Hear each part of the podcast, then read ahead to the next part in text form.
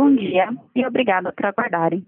Sejam bem-vindos à teleconferência do Grupo Fleury, referente aos resultados do segundo trimestre de 2021. Estão presentes hoje conosco a senhora Jane presidente, e o senhor Fernando Leão, diretor executivo de Finanças e Relações com Investidores. Informamos que este evento está sendo gravado e que todos os participantes estarão apenas ouvindo a teleconferência durante a apresentação do Grupo Fleury. Em seguida, iniciaremos a sessão de perguntas e respostas quando mais instruções serão fornecidas. Caso algum dos senhores necessite de alguma assistência durante a teleconferência, queiram, por favor, solicitar a ajuda de um operador digitando asterisco zero. Este evento também está sendo transmitido simultaneamente pela internet via webcast, podendo ser acessado no endereço www.fleury.br/ri, onde se encontra disponível a respectiva apresentação. A seleção dos slides será controlada pelos senhores. O replay deste evento estará disponível logo após o seu encerramento. Lembramos que os participantes do webcast poderão registrar via website perguntas para o Grupo Fleury. Antes de prosseguir, gostaríamos de esclarecer que eventuais declarações que possam ser feitas durante essa teleconferência relativas às perspectivas de negócios do Grupo Fleury, projeções, metas operacionais e financeiras, constituem-se em crenças e premissas da administração da companhia, bem como informações atualmente disponíveis para o Grupo Fleury. Considerações futuras não são garantia de desempenho e envolvem riscos, incertezas e premissas, pois se referem a eventos futuros e, portanto, dependem de circunstâncias que podem ou não ocorrer. Investidores e analistas devem compreender que condições gerais, condições do setor e outros fatores operacionais podem afetar os resultados futuros do Grupo Fleury e conduzir a resultados que diferem materialmente daqueles expressos em tais considerações futuras. Gostaria agora de passar a palavra para a senhora Jeane Tsutsui, que iniciará a apresentação. Por favor, senhora Jeane, pode prosseguir. Bom dia a todos e a todas, sejam bem-vindos à divulgação de resultados do Grupo Fleury referentes ao segundo trimestre de 21. Nos últimos meses, temos repetido que entramos em um novo ciclo de crescimento, que reflete nosso posicionamento estratégico de ser um ecossistema de saúde, integrada, preventiva e híbrida, combinando ofertas físicas e digitais. O segundo TRI de 21 é a comprovação de que isso não é apenas um discurso. O Grupo Fleury bateu um novo recorde histórico de receita no período, alcançando 1 bilhão e 5 milhões de reais, um aumento de mais de 104% em relação ao mesmo período do ano passado, como podemos ver nos destaques dos slides 3 e 4 a cifra já começa a refletir a expansão para novos zeros da cadeia, que no segundo TRI de 21 responderam por 4,1% do faturamento do grupo incluíram, por exemplo, as receitas das aquisições da Clínica de Olhos Moacir Cunha e do Centro de Infusões Pacaembu. Embora tenhamos vivido no país uma segunda onda da pandemia, a participação dos testes de Covid no faturamento total atingiu o menor índice desde o ano passado, 8,3%. Ao mesmo tempo, continuamos com retomada cada vez mais forte do volume de exames de rotina, sendo que a receita proveniente do atendimento móvel aumentou sua participação, atingindo 8,1% da receita total do grupo. Reforçando nossa estratégia de plataforma, o número de vidas provenientes da saúde permanece crescente. Desde que o serviço foi inaugurado no início da pandemia, foram realizadas quase 600 mil teleconsultas médicas, o que posiciona a HealthTech Saúde B como uma das líderes desse serviço no país. Além disso, o Marketplace começou a oferecer cirurgias. O mercado endereçava de 1,9 bilhão de reais. Com isso, o grupo concretiza seu modelo de plataforma Asset Light. Mesmo sem investir em hospitais próprios, pode oferecer leitos em instituições parceiras. No slide 5, demonstramos que esses movimentos tornam a companhia o melhor exemplo de saúde integrada, de fato capaz de acompanhar o paciente ao longo de toda a sua jornada de cuidado, atuando em prevenção, atenção primária, medicina diagnóstica, atenção secundária e terciária, oferecendo todos os serviços necessários e aumentando o lifetime velho. Os serviços de check-up, consultas clínicas por telemedicina ou presenciais em nossas unidades de atendimento, exames diagnósticos nas diferentes marcas e regionais, tratamentos em diversas especialidades, oftalmologia, ortopedia, inclusão de medicamentos imunobiológicos, por exemplo, e agora cirurgias, o grupo se torna um ecossistema de saúde concreto, potente e altamente escalável, algo que todo mercado de saúde necessita mas que na prática o paciente ainda não conseguiu encontrar. Como no quebra-cabeças, primeiro tínhamos as peças soltas. Agora que elas começam a se encaixar, o valor gerado aos clientes, médicos, hospitais parceiros, operadoras, acionistas e todo o sistema de saúde fica evidente. Ao longo dos anos, construímos uma relação de confiança com nossos clientes e médicos, com marcas fortes e reconhecidas. E agora associamos os serviços digitais aos físicos, oferecendo saúde de forma híbrida. Essa poderosa combinação tem o firme propósito de promover mais saúde, de forma preventiva, e de estar com o paciente quando precisa de cuidados específicos, acompanhando suas necessidades de forma integrada. O Grupo Fleury é, cada vez mais, uma empresa completa de saúde, multicanal e que a cada semestre abre novas avenidas de crescimento. Quando foi criado em setembro de 2020, a Saúde D somava uma base de 7 milhões de clientes potenciais, vindos de operadoras e empresas que contrataram os serviços e se beneficiavam do marketplace. No próximo slide 6, podemos ver que do total de 1,1 milhão de vidas atendidas nesse trimestre pelo Grupo Fleury, 14,5 vieram de saúde B, um aumento de 27,9% em relação ao trimestre anterior. Se analisarmos só as teleconsultas, o crescimento foi de 21,9% na comparação com o primeiro TRI de 21, totalizando 228 mil consultas, slide 7. Essa estratégia B2B2C foi enviando uma iniciativa mais ambiciosa, que começa agora a ser implementada, a venda de serviços diretamente ao consumidor. A gestão renovada de saúde D que conta com profissionais com amplo conhecimento em plataforma e foco na experiência do usuário, nos trouxe a capacidade de ampliar rapidamente o portfólio de produtos e potenciais parceiros. A Saúde D surgiu para reinventar a acesso à saúde no Brasil. Nesse ano, passamos a oferecer serviços de assinaturas, envolvendo atendimento por telemedicina, consultas físicas e pacotes de exames direto ao consumidor. Mais recentemente, implantamos um serviço de cirurgias all inclusive, acessíveis a pessoas que não possuem planos de saúde.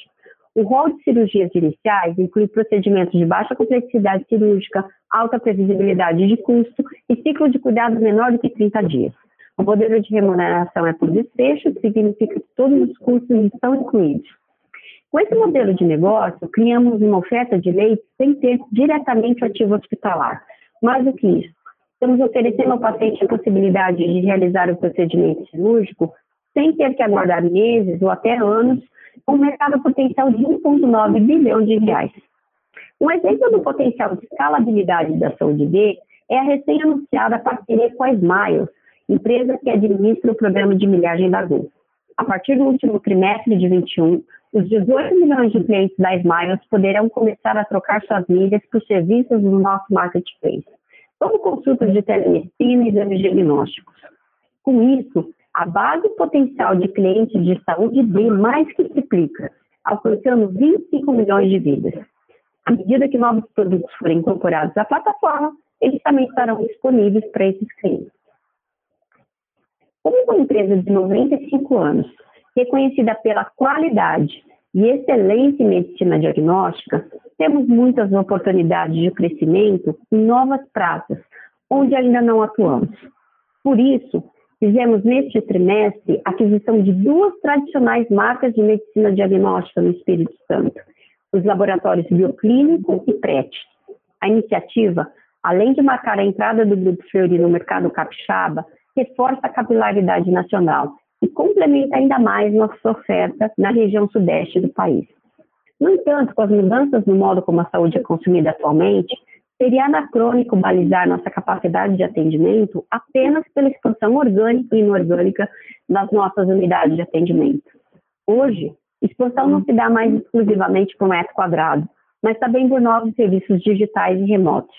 Saúde B é um dos exemplos dessa transformação. Outro é o crescimento dos serviços de atendimento móvel, que no segundo TRI de 21 representou 8,1% da receita bruta do grupo, com crescimento de 40,4% se comparado ao do mesmo período do ano passado. Um dado ainda mais impressionante é que hoje a receita gerada pelo atendimento móvel corresponde ao faturamento médio de 25 unidades de atendimento. Para seguir com esse crescimento, outro diferencial do Grupo Fleury é o conhecimento médico, que nos permite seguir na vanguarda da medicina como uma referência em inovação em saúde.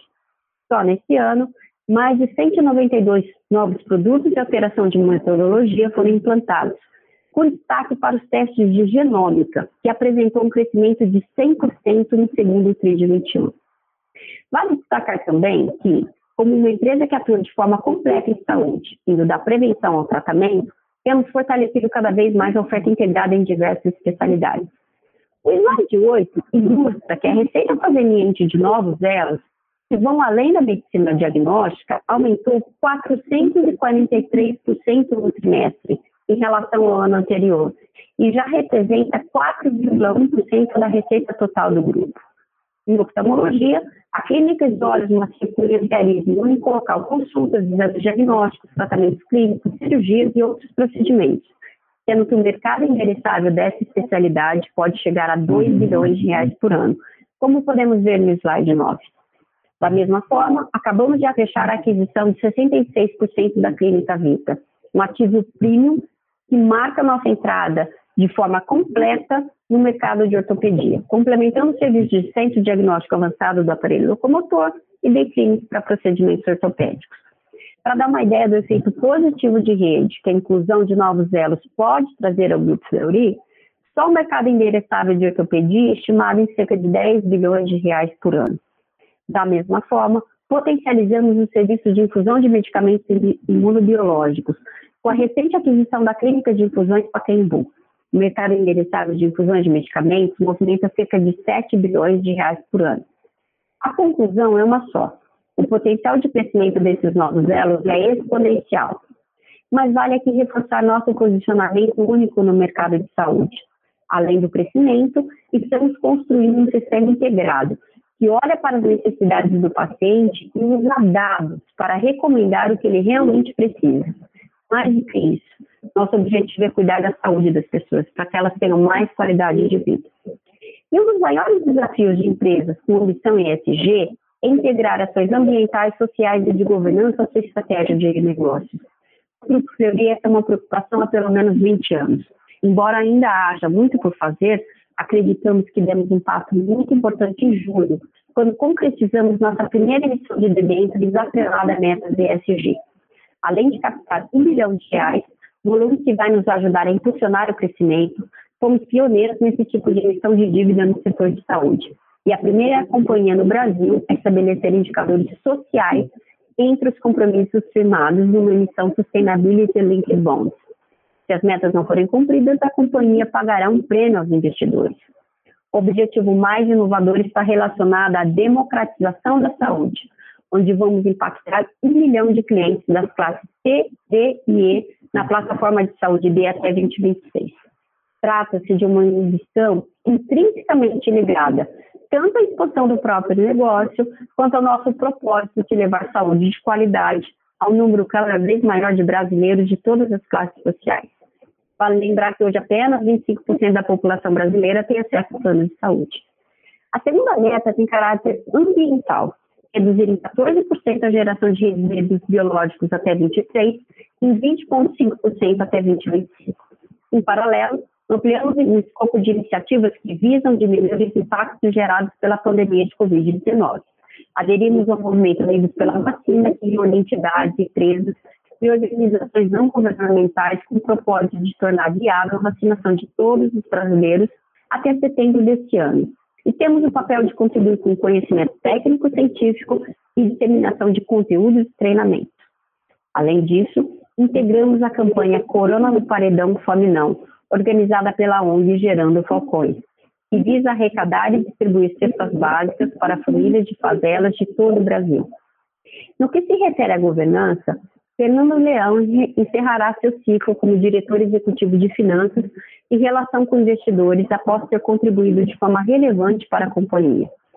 Leão teve atuação determinante no fortalecimento da área de finanças, assim como em projetos que alavancaram o crescimento da companhia, sobretudo na frente de expansão orgânica e por meio de aquisições. Nesse sentido, estruturou relevantes captações de recursos financeiros que viabilizaram esses movimentos estratégicos de expansão. Aproveito a oportunidade para agradecer ao Leão a sua liderança e forte contribuição desde que se juntou ao Grupo Fleury. Como parte de um novo ciclo, José Antônio de Almeida Filippo passará a integrar o Grupo Fleury como diretor executivo de finanças e relação com investidores a partir de 1 de agosto. Com sólida experiência em empresas brasileiras com negócios globais, Filipe vinha atuando como CFO na Natura Co desde 2018, tendo atuado anteriormente é, em posições como principal executivo de finanças na Embraer, Grupo Pão de Açúcar, CPFL, entre outras empresas de destaque em seus segmentos. Em todas essas atuações, conduziu operações financeiras de mercado de capitais de grande relevância. Filipe contribuirá de forma significativa para a estratégia de crescimento do Grupo Fleury, fortalecendo o nosso ecossistema de saúde integrada, preventiva e híbrida. Por fim, no final de junho, o Grupo Fleury enfrentou um incidente cibernético que provocou instabilidade em seus sistemas. Durante alguns dias, tivemos que operar em regime de contingência. Só conseguimos atravessar essa fase graças à dedicação e engajamento de nossos mais de 12 mil colaboradores e 3 mil médicos. A esse time incansável, que em todos os momentos priorizou o atendimento aos nossos pacientes, nosso muito obrigado. Precisamos agradecer também aos clientes, hospitais e operadoras, que nos apoiaram e entenderam que empresas e governos em todo o mundo hoje são vítimas desse tipo de ataque. As relações de confiança que construímos durante décadas com todos os nossos stakeholders foram testadas nesse episódio. Para nosso orgulho e felicidade, elas permanecem firmes e são a base para que o grupo continue seguindo seu objetivo de levar saúde de qualidade em diferentes canais a um número cada vez maior de brasileiros. Eu passo agora a palavra a Fernando Leão, que dará seguimento aos nossos resultados. Muito obrigada. Obrigado, Giane. Bom dia. Seguirei agora com a apresentação trazendo os resultados financeiros do segundo trimestre. No slide 10, detalhamos o desempenho da receita bruta consolidada do grupo. A receita bruta total atingiu um novo recorde histórico no trimestre, totalizando 1 bilhão de reais, com crescimento de 104,2% versus o segundo trimestre de 20 e avanço de 4,2% em relação ao primeiro TRI de 21. No próximo slide, número 11, mostramos no gráfico a participação dos exames de Covid-19 nos resultados. Foram realizados cerca de 550 mil exames no trimestre. Percentualmente, em relação à receita total, os exames de RT-PCR e sorologia apresentaram nova redução em relação ao trimestre anterior, representando 8,3% da receita bruta total, ante 9,7% no primeiro TRI de 21 e 11,1% no quarto TRI de 20. Este é o menor patamar registrado desde o início da pandemia. Os exames representaram também 7% da receita das unidades de atendimento e 15,9% da receita do B2B. Dessa forma, destacamos o forte crescimento da receita consolidada do grupo, ao mesmo tempo em que, gradualmente, os testes de Covid vêm reduzindo a sua participação. Indo para o slide 12, verificamos com mais detalhes o desempenho do portfólio de marcas.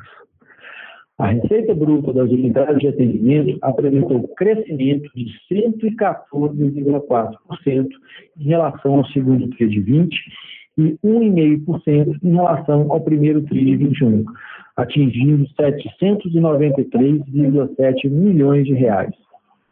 Novamente, todas as marcas da companhia apresentaram crescimento relevante, refletindo a recuperação contínua da demanda. Ressaltamos a continuidade da forte expansão do serviço de atendimento móvel, que apresentou crescimento de 40,4% em relação ao segundo TRI de 20, refletindo o foco na captura de oportunidades com aumento de rotas logísticas e na expansão do serviço para todas as marcas da companhia.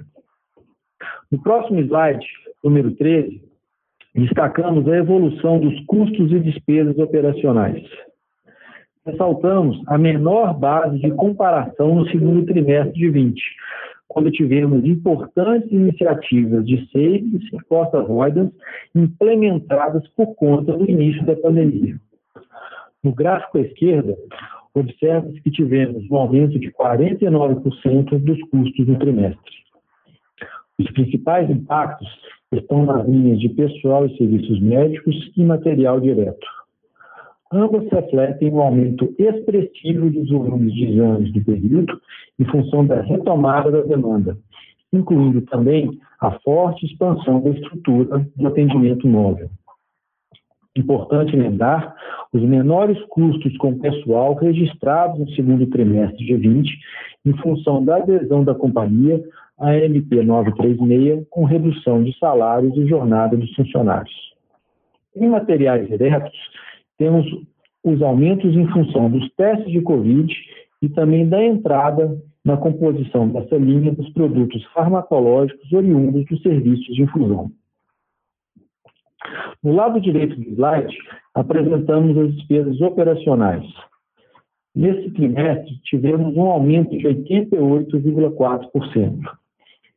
Excluindo os efeitos não recorrentes de 29,4 milhões referentes a gastos relacionados ao incidente cibernético, aquisição de empresas e a reestruturação organizacional da companhia, o aumento das despesas operacionais foi de 45,6%. Os principais impactos decorrem da menor base de comparação do segundo trimestre de 20, em função da redução de, de jornada e salários adotada pela companhia, além da expansão da estrutura organizacional da nossa plataforma Saúde ID. Indo para o slide 14, observamos que o EBITDA atingiu 219,7 milhões de trimestre, um crescimento superior a 11 vezes versus o segundo TRI de 20, com margem de 23,6%. Excluindo os efeitos não recorrentes, o EBITDA atingiu 249,1 milhões no segundo trimestre de 21, com margem recorrente de 26,7%. No gráfico à direita, detalhamos a comparação acumulada de EBITDA, que totalizou 505,3 milhões de reais, crescimento de 134,4% em comparação ao mesmo período do ano anterior. Excluindo os efeitos não recorrentes, o EBITDA totalizou 534,7 milhões de reais, com crescimento de 148% e margem recorrente de 29,3%. No slide 15, o lucro líquido do período alcançou 65,5 milhões de reais, comparado a um prejuízo de 73,3 milhões no segundo TRI de 20, com margem líquida de 7%. Excluindo os efeitos não recorrentes, o lucro líquido totalizou 86,6 milhões de reais, com margem recorrente de 9,3%. No gráfico à direita, abrimos a comparação acumulada do lucro líquido em 2021, que totalizou 184,1 milhões de reais, e margem líquida de 10,1%. Excluindo os efeitos não recorrentes, o lucro líquido totalizou 205,2 milhões no primeiro semestre de 2021, com margem recorrente de 11,2%. No próximo slide, número 16, apresentamos à esquerda o gráfico do fluxo de caixa operacional, que registrou 286,5 milhões no primeiro trimestre, aumento de 316,1%, refletindo o forte crescimento do EBITDA no período. No gráfico à direita, o CAPEX no segundo trimestre totalizou 85,9 milhões de reais, com crescimento de 113,7%. Indo para o slide 17, o ROIC semi-ágil atingiu 58,7% no segundo trimestre de 2021. À direita, mostramos o acompanhamento do NPS, que atingiu 76,1%, resultado dos esforços contínuos na melhoria do nível de serviço em nossas unidades. No slide 18, destacamos que o Conselho de Administração aprovou ontem, dia 29, a distribuição de juros sobre capital próprio no montante de 42,4 milhões de reais, correspondente a 13 centavos por ação. A remuneração será paga com base na composição acionária de 3 de agosto e o pagamento aos acionistas ocorrerá no dia 16 de agosto. Por fim, no slide 19, incluímos os eventos já confirmados com o mercado nos próximos meses. Abriremos agora a sessão de perguntas e respostas. Muito obrigado. Obrigada. Iniciaremos agora a sessão de perguntas e respostas. Caso haja alguma pergunta, por favor digitem asterisco 1. Se a sua pergunta for respondida, você pode sair da fila digitando a tecla quadrado. As perguntas serão atendidas na ordem em que forem recebidas. Solicitamos a gentileza de tirarem o fone do gancho ao fazer a pergunta para manter a qualidade do som. Por favor, aguardem enquanto coletamos as perguntas. Nossa primeira pergunta vem do senhor Ricardo Boiati, do Banco Safra. Por favor, pode prosseguir. Bom dia, pessoal. Bom dia, Giane. Bom dia, Léo. Tudo bem? É, olhando para a plataforma, né, saúde e a plataforma de, de, saúde como um todo, né, com os negócios integrados, legal que vocês deram, estão dando cada vez mais é, abertura, né, para algumas informações importantes. Obrigado por isso.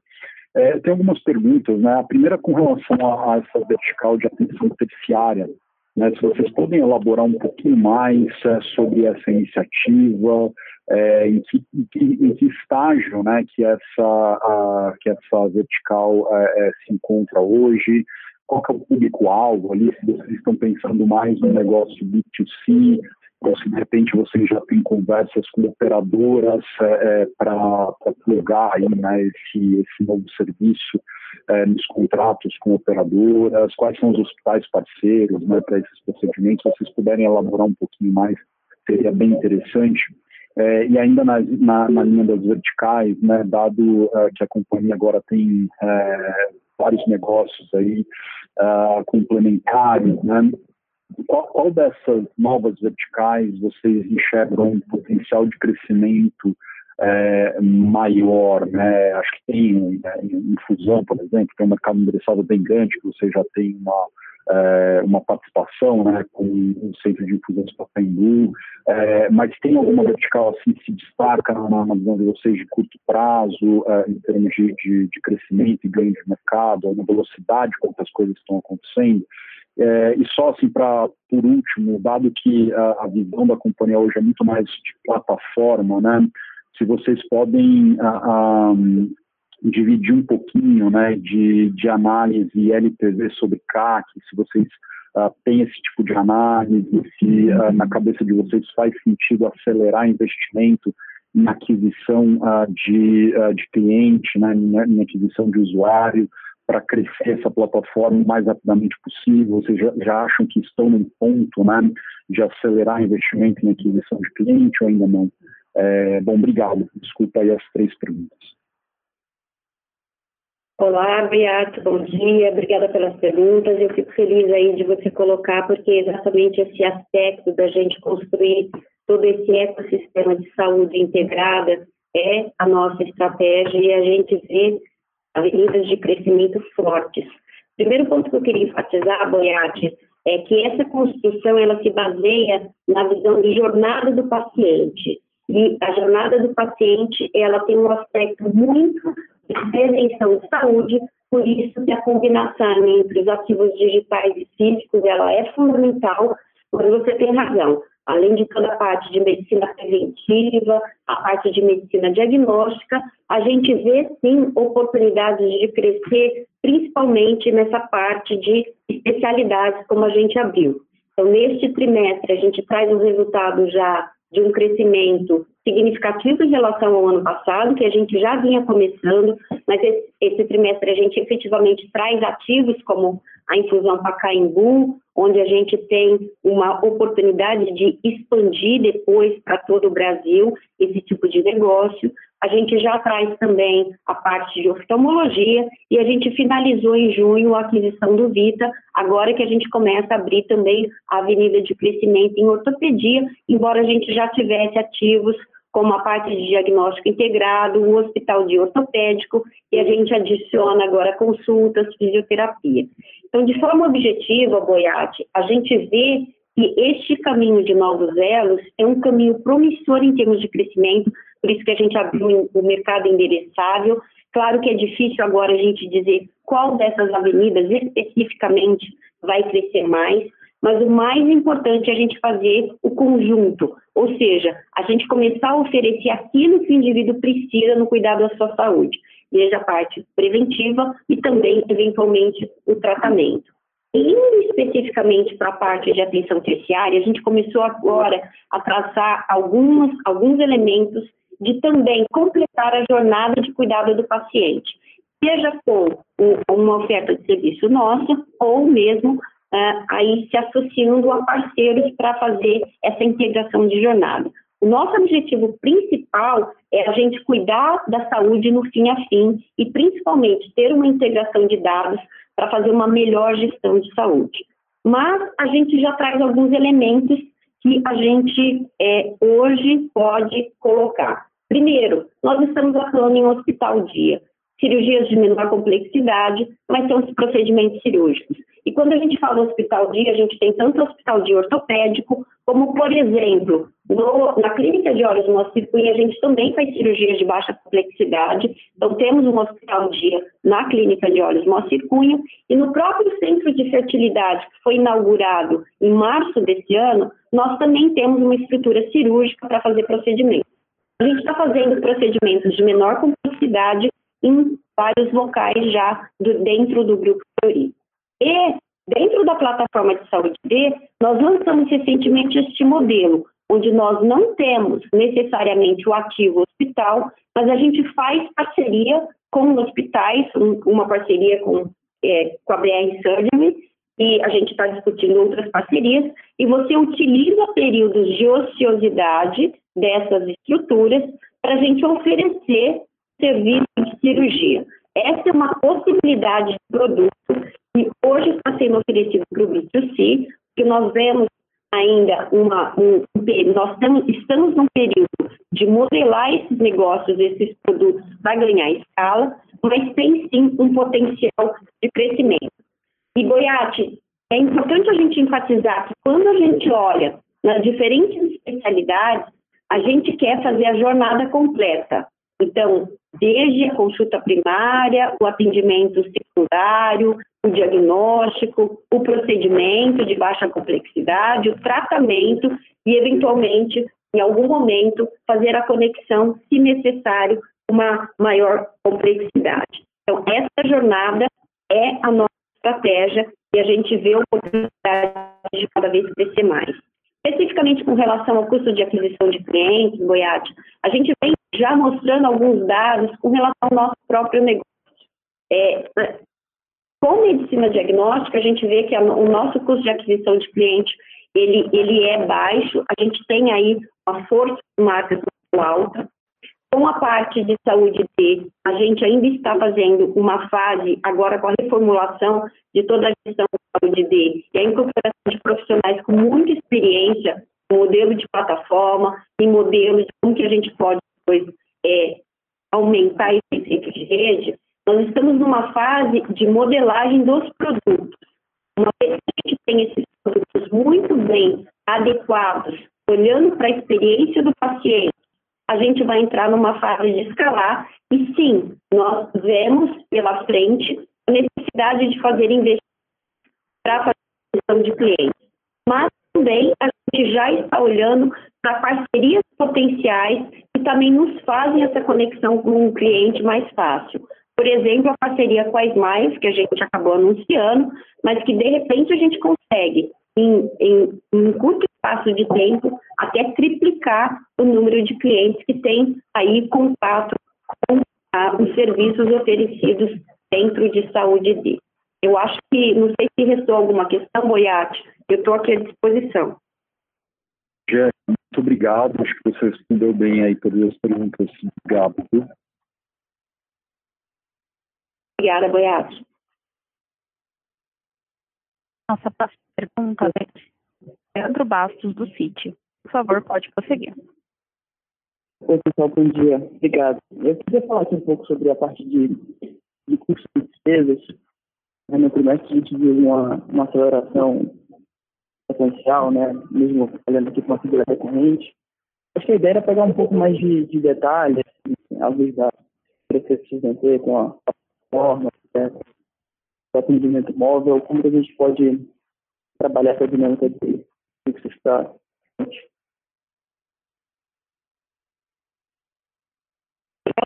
pela Eu vou iniciar e talvez o Leão possa complementar. Eu queria aproveitar a sua pergunta para a gente fazer aqui é, um pouco de, de, de esclarecimento sobre é, o que aconteceu nesse trimestre, mas também dar um pouco de visão para o futuro. Especificamente nesse trimestre, a gente tem um elemento que foi o não recorrente, que já foi colocado para vocês, uma composição de reorganização da estrutura uh, e também custos incidente cibernético, mais ou menos uma composição de um terço para reorganização e dois terços para incidente cibernético. Lembrando que, especificamente com relação a essa parte de incidente cibernético, Leandro, a gente tem uma pólice de seguros, a gente não está abrindo agora o quanto que a gente vai conseguir recuperar, mas lembrando que a gente tem uma perspectiva aí de é, recuperar parte dessas despesas que aconteceram com incidente cibernético com a nossa pólice de seguro. Olhando de forma recorrente, eu gostaria de destacar dois pontos. Primeiro, a gente sim teve no trimestre uma recomposição do quadro de pessoas, dado que este ano a gente já vem com uma recuperação do volume dos exames de rotina e a gente tinha uma situação de alta produtividade nos semestres anteriores e que a gente viu uma redução do NPS.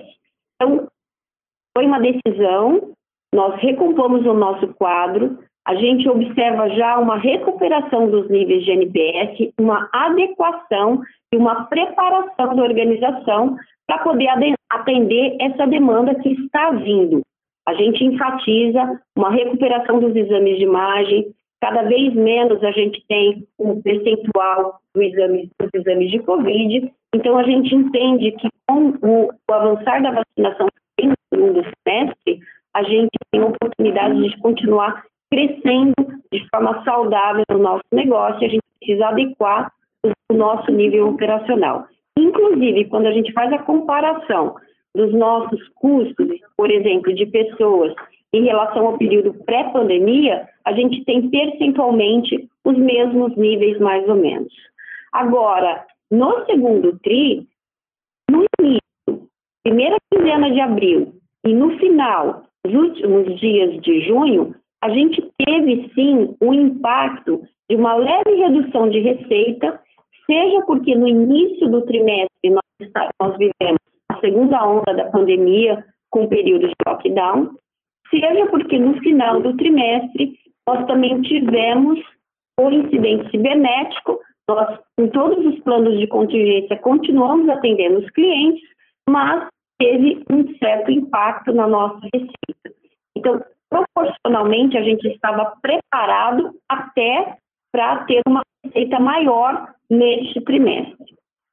Isso posto, eu queria também aproveitar, Leandro, para dar uma visão aí de é, médio prazo dentro dessa construção estratégica que nós estamos fazendo. Nós estamos num período, num período de investir e de alavancar, por exemplo, a nossa plataforma de saúde D, que ela vai crescer.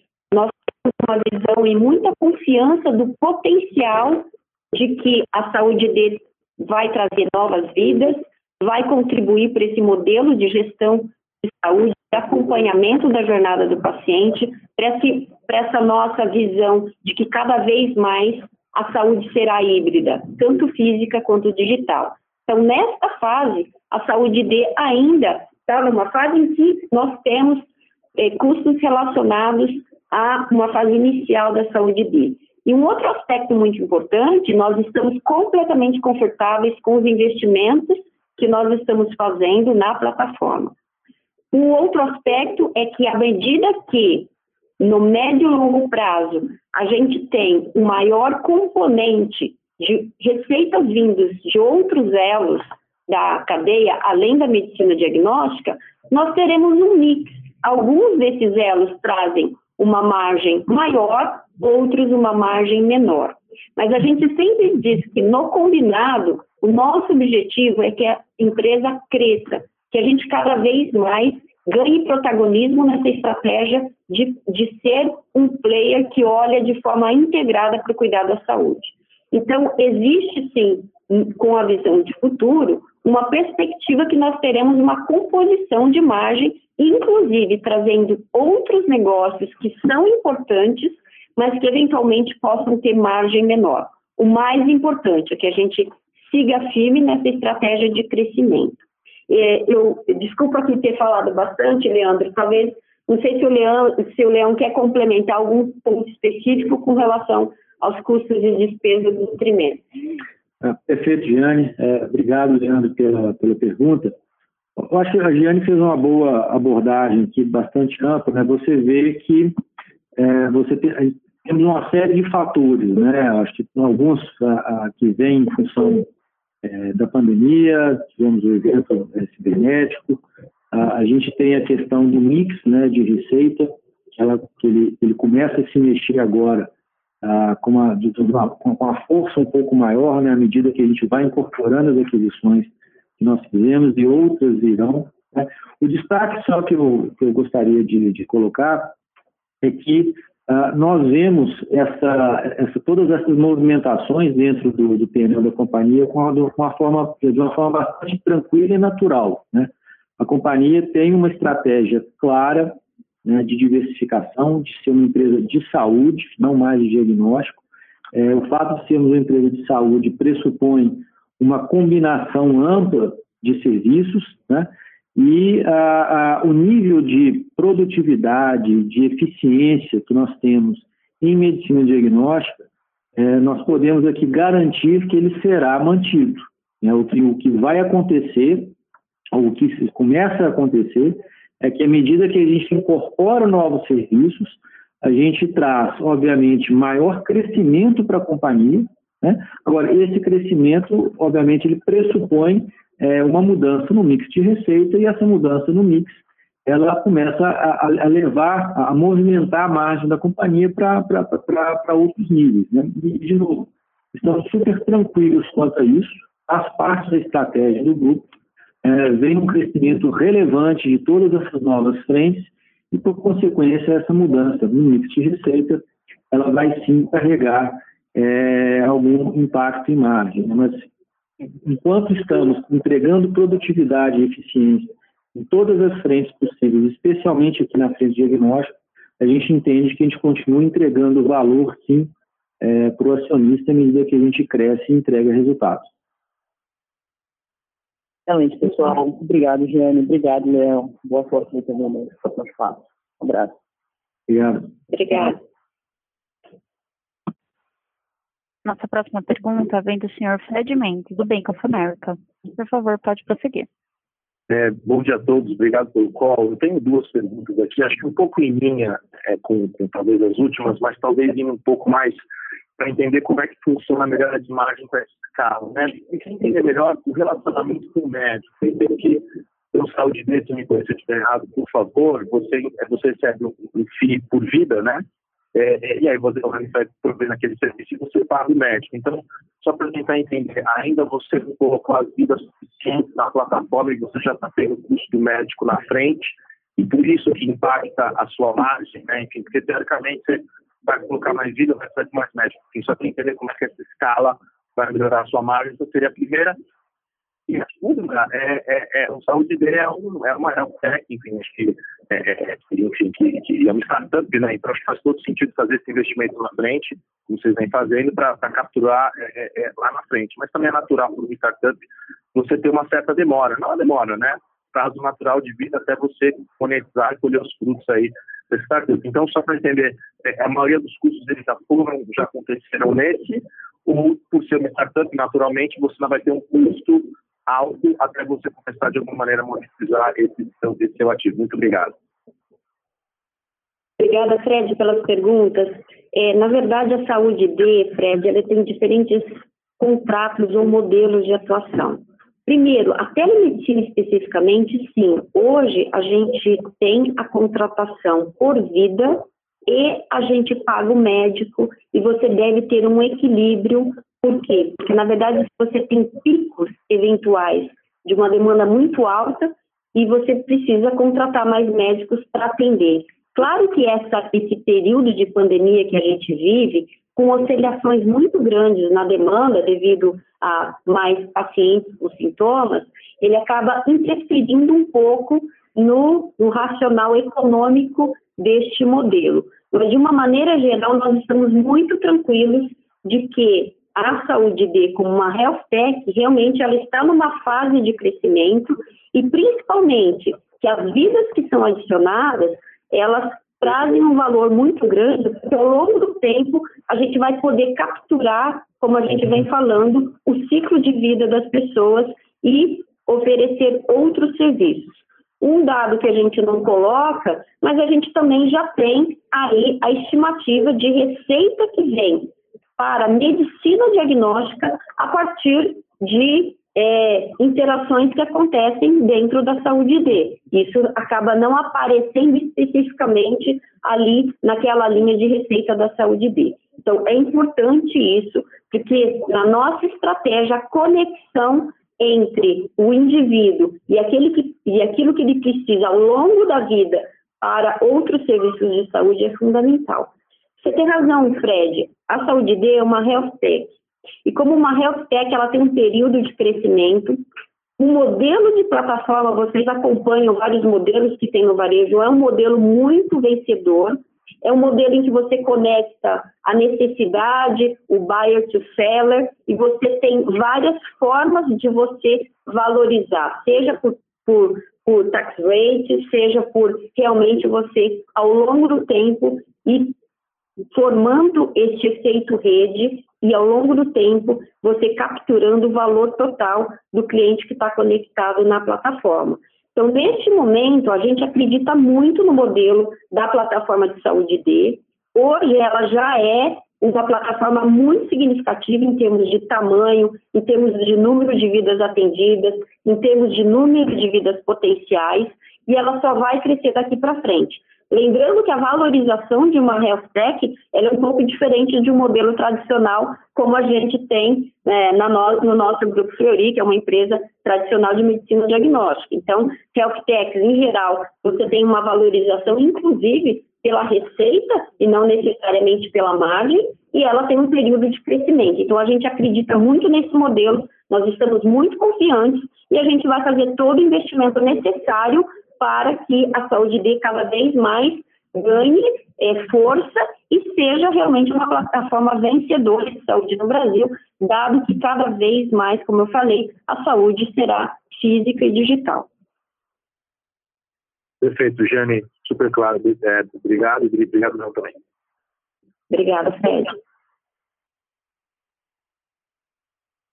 Gostaríamos de lembrá-lo que para fazer uma pergunta, basta digitar asterisco 1. A nossa próxima pergunta vem do senhor Vinícius Ribeiro, da UBS. Por favor, pode prosseguir. Pessoal, bom dia a todas e todos. É, obrigado por pegar a pergunta. São duas aqui é, que, que, temos, acho que ainda não foram abordadas. Primeiro, se vocês pudessem dar um pouco de detalhes sobre a reestruturação organizacional, se isso quer dizer que a, a, empresa vai ser agora estruturada em business units com base em, nas especialidades, né, ortopedia, diagnóstico, plataforma e tudo mais, só para a gente conseguir entender, a gente acha que faz todo sentido fazer essa, essa reestruturação, mas só, só para entender um pouco como que vocês vão estar organizados, e não necessariamente do ponto de vista de reporting, mas do ponto de vista de, de estrutura mesmo. E a segunda, é, se a gente pudesse falar um pouquinho sobre o segundo semestre, né, é, com essa, a série de moving parts que a, que a, que a empresa tem agora, se, se vocês pudessem dar uma, uma ajuda para a gente do que esperar do ponto de vista de, de recomposição de volume recorrente é, é, de exames eletivos, né? E sobre o, o, o ramp-up das, das, demais, das demais iniciativas que vocês têm implementado. É isso do meu lado. Obrigado, pessoal. Obrigada, Vinícius. Sim, nós estamos olhando para essa reestruturação organizacional exatamente com esse racional, Vinícius, de business units que tenham mais autonomia e que tenham todo o foco para o crescimento. Claro que hoje o nosso negócio de medicina diagnóstica vem muito bem, Continuamos crescendo de forma orgânica e inorgânica. A gente anunciou esse trimestre também a aquisição do PRET Bioclínica, estamos vendo outras oportunidades, mas pensando em novos elos, a gente já está se organizando para que a gente tenha uma, uma, uma gestão específica para essas novas frentes, seja oftalmologia, seja ortopedia, infusões. Inclusive, a gente também aí reforçou o time, trazendo pessoas do mercado que têm experiência nessa, nesses negócios e que têm o foco necessário para a gente continuar crescendo. Também o time de M&A foi reforçado para que a gente olhe para todas as oportunidades de crescimento inorgânico e, sem dúvida nenhuma, a autonomia e uma maior agilidade na organização, ela vai é, ao encontro do nosso desejo de ganhar velocidade no crescimento. Agora, em relação ao segundo é, semestre, Vinícius, a gente já está vendo uma recuperação da nossa medicina diagnóstica mais voltada para os exames de rotina. A gente abriu agora o dado dos exames de imagem, que era um questionamento. A gente já viu um crescimento expressivo em relação ao ano passado, claro que o ano passado a base aí não é, não é muito válida, porque a gente foi muito impactado pela pandemia, mas mesmo quando a gente compara com o primeiro TRI desse ano, em imagem a gente cresceu 9,7%. Do ponto de vista médico, a gente também acompanha uma série de relatos aí de sociedades médicas que mostram que vários pacientes com doenças crônicas acabaram não fazendo toda a sua avaliação, acompanhamento, é, exames preventivos ou exames diagnósticos com a pandemia. A gente vê sim uma oportunidade de você voltar a essa avaliação. Um outro aspecto que a gente também olha é a questão do início de que mesmo os pacientes que tiveram Covid, cada vez mais existem evidências de que esses pacientes podem ter alterações em várias é, é, sistema cardiovascular, neurológico, pulmonar. Inclusive, a gente está olhando aí para novos serviços para atender adequadamente esses pacientes que precisam de um acompanhamento pós-Covid. O número de usuários do sistema de saúde também é outro dado muito importante. Mesmo a gente tendo durante todo esse tempo aí é, o aumento de desemprego, a gente acompanha o número de usuários e a gente viu que o número de usuários no sistema de saúde aumentou. O que nos dá essa perspectiva de que a saúde vem sendo muito valorizada pelas pessoas, o número de usuários no sistema também tem é uma, um bom indicativo de oportunidades de crescimento e principalmente como Grupo Feuri, a gente tem um foco muito grande nessas avenidas, continuar crescendo em medicina diagnóstica, orgânica e inorganicamente, e abrir essas avenidas de novos elos para capturar mais receita, mais clientes e principalmente aquilo que faz sentido de cuidar da saúde das pessoas. Jane, obrigado pela resposta. Obrigada, Vinícius. Nossa próxima pergunta vem do senhor Maurício, do Pedi Suíço. Por favor, pode. Senhor Leão, é, obrigado pelo tempo. É, algumas perguntas aqui um pouco mais relacionadas à estratégia futura. É, vocês citam né, do, da questão da consolidação da parte inorgânica, que vocês vão continuar vendo. Queria entender se é possível falar é, é, um pouco dessa, dessas ambições, né, se, se vocês pretendem realmente ser mais agressivos nisso, ou se, se esses movimentos um pouco mais pausados de, de expansão e até vinculando o fato de que vocês fizeram essa nova captação via, via essas debêntures via FT, né? se isso é uma, é uma questão de mudar um pouco o perfil de, de crescimento inorgânico. Ah, também relacionado ao crescimento inorgânico, se vocês, é, vocês estão agora em vários serviços ambulatoriais, né, mas vocês têm pequena escala em cada um deles. Então, se você tem intenção de, de se tornar consolidadores em alguma das suas verticais, não, não só usar o, potencial de, de, referência cruzado entre, entre os vários serviços. Né? E uma terceira pergunta não, não tem a ver com, com estratégia, mas tem a ver um pouco com essa observação de que parece, pelo menos pelos resultados, que o ticket tem caído um pouco. Pudesse comentar um pouco dessa questão mais comercial de, de relação com os operadores. Muito obrigado. Oi, Cepeda, muito obrigada pela pergunta. Eu vou começar e depois o Leão pode dar continuidade. sim, a gente vê um caminho de crescimento nessas novas avenidas, de novos elos, Cepeda, tanto é, da forma inorgânica, ou seja, é uma forma da gente trazer, muitas vezes, capabilities para a gente complementar aquilo que a gente já tem internamente. Vou te dar um exemplo concreto, a aquisição de 66% do Vita, mantendo todos os médicos, que são médicos de referência em ortopedia, com muito aí reconhecimento pela comunidade, traz um conhecimento adicional para que a gente, ao longo do tempo, vá crescendo é, é, nessa avenida de forma orgânica e inorgânica. Então, a gente faz uma combinação. Talvez a nossa estratégia seja um pouco diferente de é, players de mercado que são puramente consolidadores, com um aspecto mais de investidores financeiros. Ao longo do tempo, a gente vai capturando sinergias entre os negócios.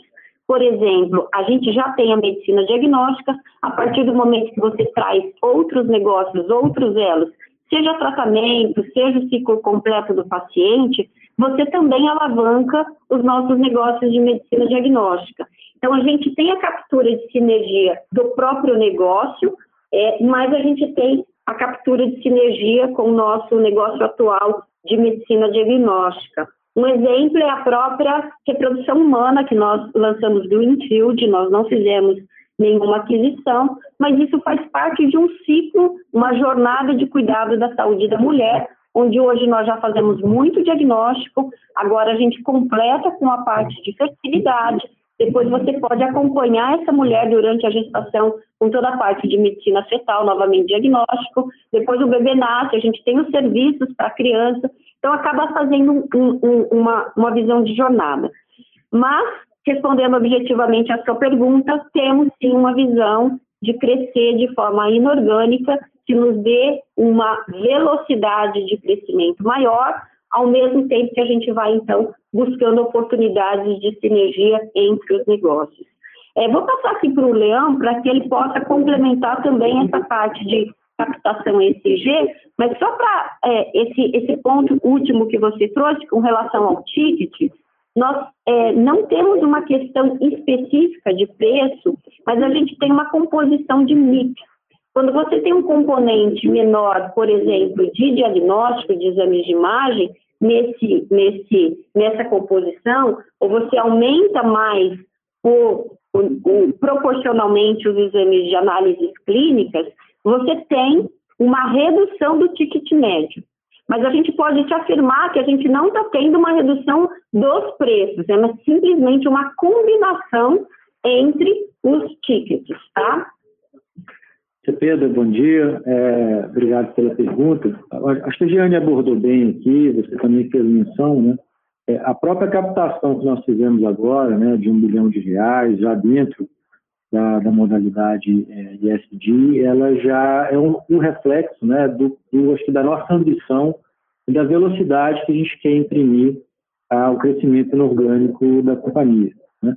Então, esse ano a gente já fez alguns movimentos, é, nosso pipeline aqui ele continua robusto, a gente tem é, empresas é, em várias frentes, em vários estágios aqui de maturidade, certamente teremos em novos anúncios também até o final do ano, e a captação ela vem é, de forma bastante contundente mostrar que é, nós estamos é, financeiramente preparados né, para esse movimento de crescimento orgânico.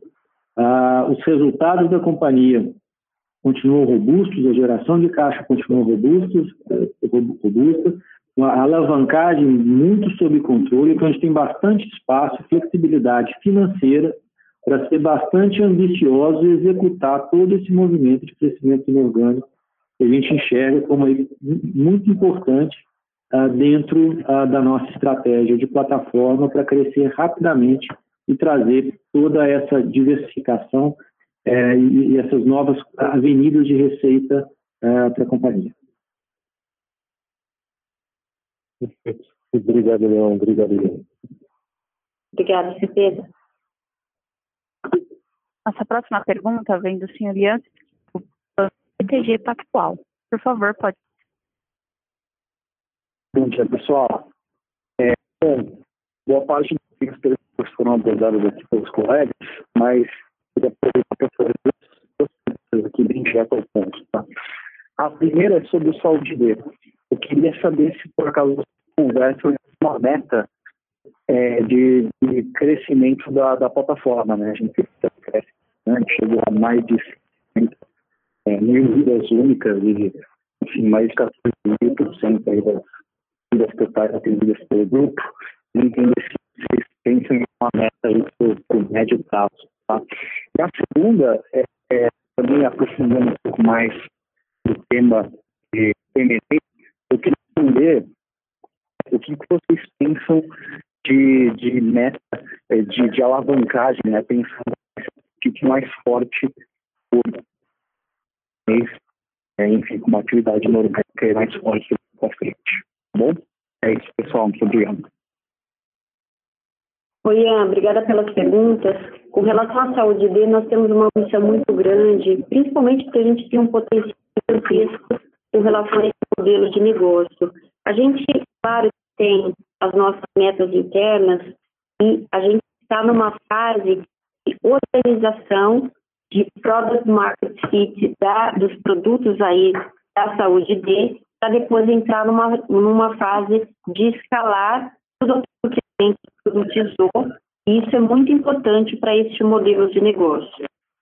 Hoje, a gente, quando a gente olha aquilo que a gente vislumbrava de tamanho de clientes da saúde B, eu digo que a gente até está com uma perspectiva muito positiva, dado que nós começamos em setembro com saúde B, com 7 milhões de vidas, e agora no segundo semestre a gente já vai triplicar o número de vidas elegíveis dentro da plataforma.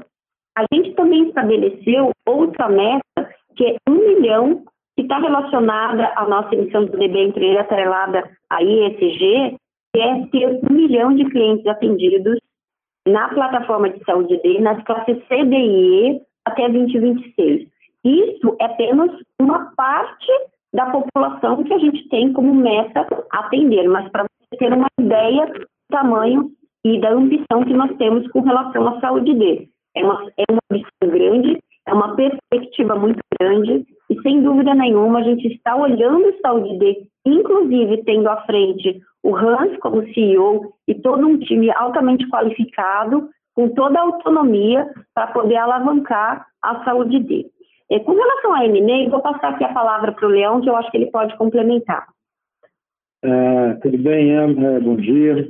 Bom, uh, sobre alavancagem, né, como eu mencionei antes, a gente está com um PNL em balanço bastante estruturado, saudável e flexível, né, para a gente ser bastante ambicioso, ambiciosos uh, do ponto de vista de crescimento via aquisições. Né? Então, uh, a gente termina esse trimestre com alavancagem de uma vez o BIDA, né, e temos aqui bastante conforto para é, subir essa alavancagem para alguma coisa ali em torno até de duas, duas vezes e meia ele dá, né, de forma a buscar todo esse crescimento, né, ou seja, a gente tem bastante espaço, né, para poder é, trazer então novas novas companhias, novas companhias para o nosso portfólio de marcas, é, e isso já está sendo executado e trabalhado aqui com bastante é, é cuidado e bastante foco pela nossa estrutura de M&A que foi aumentada, né? Tem, a gente tem uma estrutura hoje que tem um foco, é, que tem dois focos, né? São equipes distintos, mas um, um, time tem um foco em olhar é, diagnóstico, então existe ainda bastante oportunidade é, de consolidação no mercado diagnóstico, é, e agora as maiores oportunidades, inclusive até pela, pela quantidade de ativos e pela diversificação né, em termos de, de, de verticais de, de serviços, ah, em novos elos. Né? Então, nós já abrimos as, as avenidas em oftalmologia, em ortopedia, em infusão, ah, e temos outras aqui em estudo e a nossa, a nossa ambição, né, inclusive aberta dentro aqui da divulgação de resultados, né, com o mercado potencial né, que nós colocamos em todas essas, essas verticais, nossa ambição é muito grande de crescimento e de participação dessas, de receita dessas, dessas novas avenidas dentro é, da companhia. Né? Então, a companhia irá sim buscar é, com bastante foco o crescimento de M&A e tem bastante espaço para isso. Obrigado, pessoal. Ficou claro. Obrigada, Ian. Nossa próxima pergunta vem do senhor Emerson Vieira, do Itaú. Por favor, pode prosseguir. Bom dia, pessoal. Leão, tudo bem? São duas perguntinhas. A, primeiramente, né, já explorando um pouquinho esse comentário do Leão, queria entender um pouquinho qual que é o fair share que vocês acham ser provável é, ter nesse mercado de, de novos zeros, né? Onde a companhia tem menos de 1% de market share, então queria entender, assim, dadas as condições de marketing, de relacionamento médico, qual que é o potencial que vocês vislumbram aqui, tá, de, de participação nesse mercado? Então, essa é a primeira pergunta. E já em cima dela, eu entender um pouquinho né, que a estratégia de cuidado é, integrado geral do paciente, como a gente deveria pensar em estratégia de produtos e modelo de remuneração, né? Ah, que eu entendi se vocês acham provável, talvez, uma aceleração é, de produtos em pacote, né? Eventualmente, é, reduzindo a relevância desse processo, isso pode eventualmente ajudar a, a, a fortalecer ainda mais, né? O relacionamento com as fontes pagadoras atuais. E só para finalizar, pessoal, é um, é um follow-up em cima uh, da de genômica. Né? Teve uma mudança regulatória é, recente no primeiro TRI, né, incluindo novos testes. A gente viu ainda uma receita de genômica que ficou sete de contra TRI, né? Então, eu queria entender um pouquinho qual é o tamanho é, de mercado que vocês entendem para genômica, é, dada essa mudança no rol DNS. É isso. Obrigado, pessoal. Emerson, obrigada pelas perguntas. É, a gente não dá guidance, portanto, o que a gente fez agora é colocar o mercado potencial endereçável e a gente pode te dizer que a nossa ambição é grande, mas é difícil agora dizer exatamente qual que é o tamanho do share que a gente terá com relação a esses novos elos. É, a gente sempre coloca que a ambição é grande, mas nós não damos um guidance específico de market share. Com relação ao cuidado integrado, você tem toda a razão. A partir do momento que você tem todos os serviços, e cada vez mais a gente vê o desafio das operadoras e de todo o sistema de saúde, de você ter um equilíbrio, uma sustentabilidade, um uso adequado dos recursos, faz sentido a gente começar a pensar em outros modelos, inclusive modelos que você olha o pacote de cuidado da jornada do indivíduo e a gente pode sim se aproximar das operadoras, é algo que a gente já vem fazendo, sabendo dos desafios de sustentabilidade do sistema, inclusive esse é um grande diferencial, como você pode ajudar as operadoras a, a combater qualquer tipo de desperdício, que a gente sempre diz que nós que estamos na, na área de saúde, todos nós temos que pensar que o, o recurso deve ser adequadamente utilizado e a gente deve combater desperdício e a partir do momento que você tem a jornada toda, você consegue compartilhar informações, usar adequadamente. Um outro ponto que eu sempre é, enfatizo é que o diagnóstico precoce e o adequado encaminhamento do caso em uma série de situações clínicas, ele faz com que você reduza o custo total do tratamento daquele, daquela determinada condição. Então, temos oportunidades, por isso que a nossa visão de cuidado integrado e principalmente focar mais no cuidado preventivo vai contribuir para a sustentabilidade do sistema, vai contribuir para o controle de sinistralidade das operadoras e o nosso objetivo é cada vez mais estar próximo das operadoras oferecendo esse tipo de solução. E, por fim, a sua pergunta de genômica, a gente vê, sim, um aumento expressivo ano contra ano, talvez trimestre a trimestre não houve um crescimento muito expressivo. Claro que na genômica a gente ainda tem o desafio de credenciamento dos novos testes. Você enfatizou bem a, aprovação no rol da ANS de alguns produtos, a gente já vê impacto em alguns deles, o Exoma, por exemplo, mas o fato de você ter a aprovação da, no rol da ANS, ainda a gente passa por uma fase de contratação com as operadoras. A gente vê como uma perspectiva boa de crescimento dos testes de genômica esta aprovação e essa negociação com as operadoras. Isso leva um certo tempo, mas a gente tem trabalhado muito próximo para fazer essas contratações e com uma equipe comercial bastante focada nisso. Obrigada, Emerson. Maravilha, muito obrigado, super claro. Nossa próxima pergunta vem da senhora Eugênia Cavalheiro, do JP Morgan. Por favor, pode prosseguir. Oi, Jeane. Leão, bom dia. É, obrigada pelo call. É, a minha primeira pergunta é em relação à abertura de novas unidades. Então, é, no cenário que a gente vê o atendimento móvel crescendo aí pelo quinto é, trimestre consecutivo, é, como a gente poderia esperar aí a abertura de novas unidades orgânicas, é, se isso deveria ser um foco da companhia ou se vocês pretendem crescer é, esse, esse footprint aí mais de M&A? E a segunda pergunta é em relação às, a novas iniciativas. Então, queria entender se poderiam dar para a gente um pouco mais de cor é, em relação às margens, como compara com a média da companhia de hoje e como a gente poderia é, esperar isso no futuro com, com mudanças de mix. Obrigada. Oi, Eugênia, obrigada pelas perguntas. Com relação à abertura de novas unidades, é um ponto muito importante a gente enfatizar que lá atrás, em 2016, quando a gente tinha falado sobre a abertura de 74 a 90 unidades, a gente abriu 55 delas. Mas, olhando para o nosso crescimento do atendimento móvel, e a gente trouxe esse dado agora, a receita que a gente tenha hoje do móvel já corresponde a aproximadamente 25 unidades do Grupo Fleury. A gente usou uma média. Então, se a gente olha as, o, o que a gente tem, tanto do crescimento de abertura de unidades físicas, como crescimento com o móvel, a gente já tem aí 80 unidades mais ou menos. O atendimento móvel é uma grande avenida de crescimento. Esse é o quinto trimestre consecutivo que a gente mostra crescimento, a gente aumentou rotas e a gente ainda tem potencial de crescimento. É uma mudança de comportamento do cliente, uma vez que ele experimentou, inclusive aquele cliente que durante a pandemia experimentou pela primeira vez, ele volta a utilizar porque o nível de satisfação é bastante alto.